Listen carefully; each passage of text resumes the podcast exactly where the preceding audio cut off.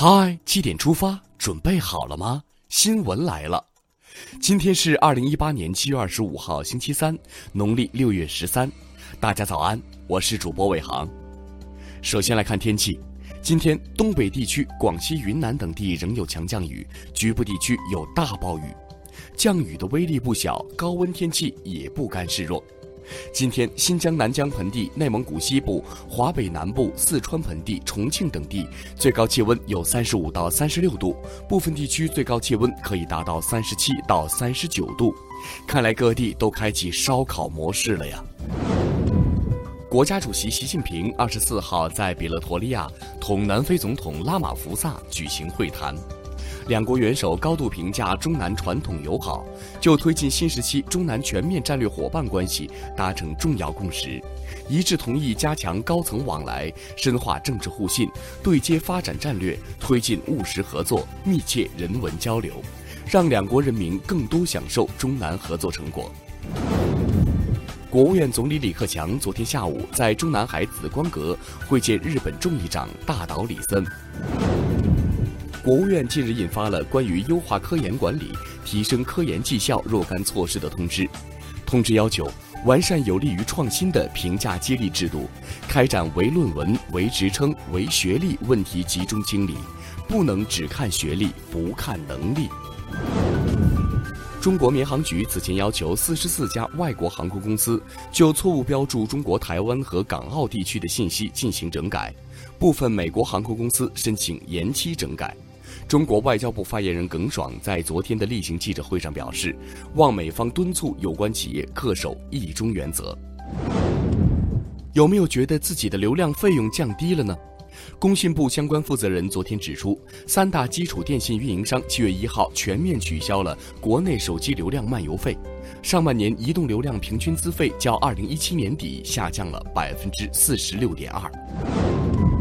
针对部分城市黑臭水体治理、控源截污不到位等突出问题，生态环境部昨天表示，已向上海、广州、深圳等十九个城市发出问题督办函，一定要严惩破坏环境的行为。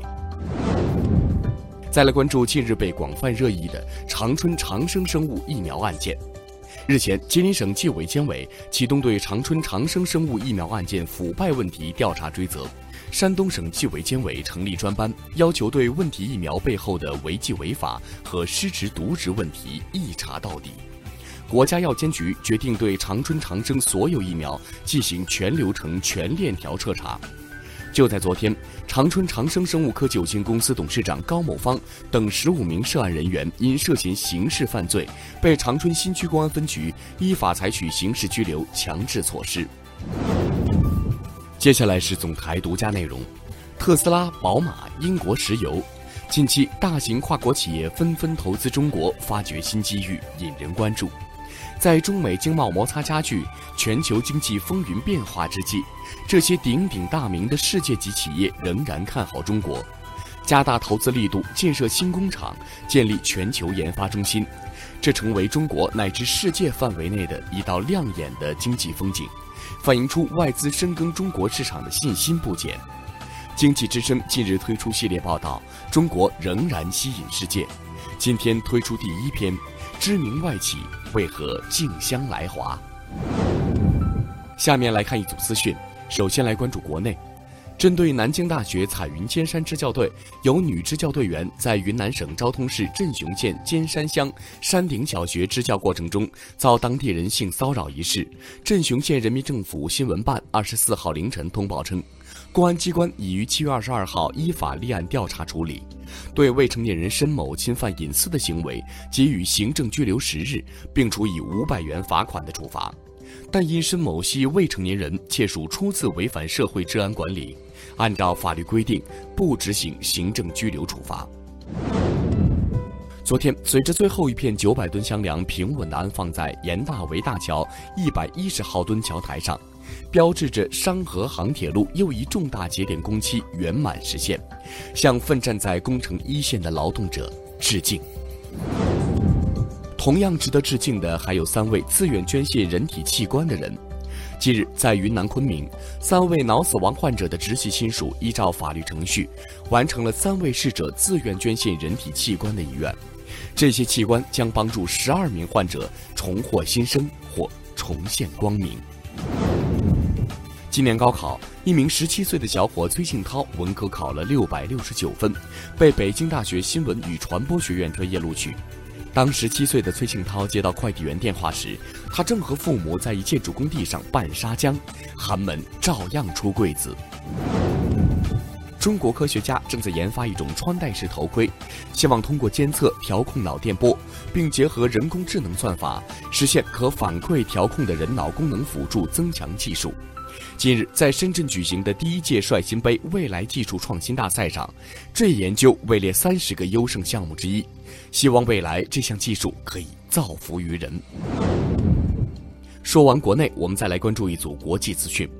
当地时间七月二十二号，俄罗斯布里亚特共和国阿金斯克区一辆载有七人，包括四名中国公民、三名俄罗斯公民的卡马斯汽车，在渡河时被激流冲翻，造成一名中国公民遇难，一人失踪，两人轻伤，愿伤者平安。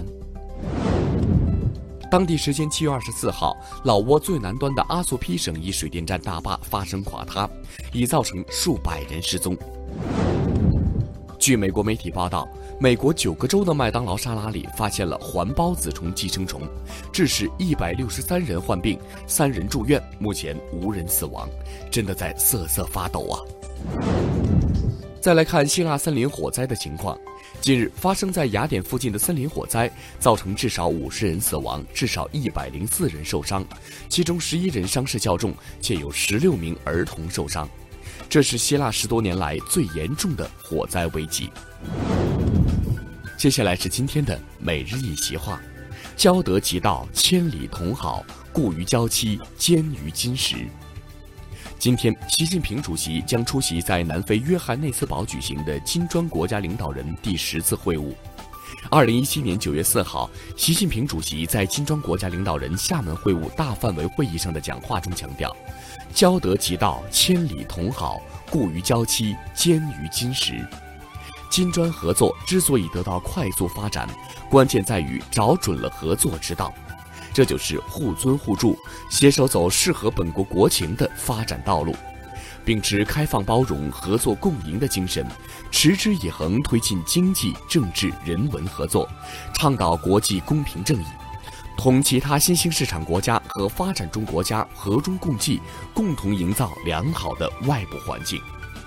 交得其道，千里同好；故于交期，坚于金石。出自三国谯州的“谯子齐交”。